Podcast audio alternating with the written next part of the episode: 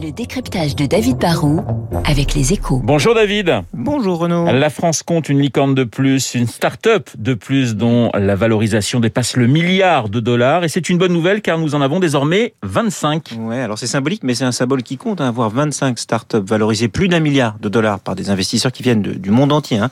Ça prouve déjà qu'on est dans la course. Alors certes, on estime qu'il y a un peu moins de 1000 de ce qu'on appelle des, licornes dans le monde, et sur ce total, il faut le reconnaître, un bon quart sont aux États-Unis.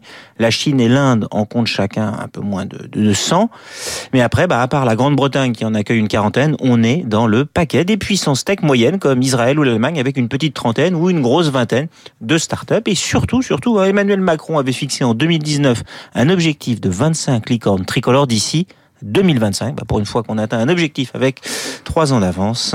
C'est pas mal. Et qui est justement David notre euh, 25e licorne? Eh ben, c'est une entreprise très originale qui s'appelle Exotech et qui fabrique des, des robots qui ont une fonction très spécifique. hein. Leur spécialité, c'est de, de préparer des commandes dans des entrepôts très automatisés. Utiliser pour ça des, des- des machines, c'est très avantageux. hein. C'est plus rapide que des humains. On élimine une tâche pénible, on peut stocker sur des étagères très très hautes sans que cela soit dangereux. Et surtout, bah, comme on est plus efficace, on peut réduire le coût de gestion des entrepôts. À l'heure du e-commerce en particulier, bah, c'est stratégique. Et Exotech propose un service complet, des robots, mais aussi des logiciels et des services. Du coup, bah, le succès est au rendez-vous puisque leur chiffre d'affaires qui double tous les ans devrait quand même atteindre 200 millions dès cette année. David, en quoi cette euh, start-up est différente des autres licornes françaises? Déjà, bah, c'est l'une des rares licornes qui ne soit pas parisienne. hein. Ils sont lillois. Ensuite, et surtout, c'est une start-up industrielle. Jusque-là, vous savez, toutes nos licornes étaient dans le e-commerce comme Mano Mano, Back Market ou VP. Ou alors, on avait des fintech, des entreprises dans le, le logiciel ou dans des services dématérialisés comme Doctolib, Deezer ou Blablacar.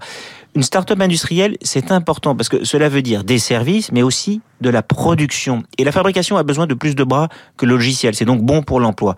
Si on veut que le Made in France ait un avenir, il faut surtout que notre industrie existante se digitalise, mais il faut aussi qu'on ait de jeunes pousses qui se réinventent et qui réinventent des métiers industriels historiques, un peu comme Tesla rebat les cartes dans l'automobile. hein. Les licornes d'aujourd'hui seront souvent les géants de demain et on ne peut pas mettre tous nos œufs dans le panier des services. On a besoin de nouveaux acteurs industriels qui en plus exportent et c'est le cas d'Exotech qui a certes Cdiscount et Decathlon comme clients, mais aussi euh, le japonais Uniqlo et l'américain Gap.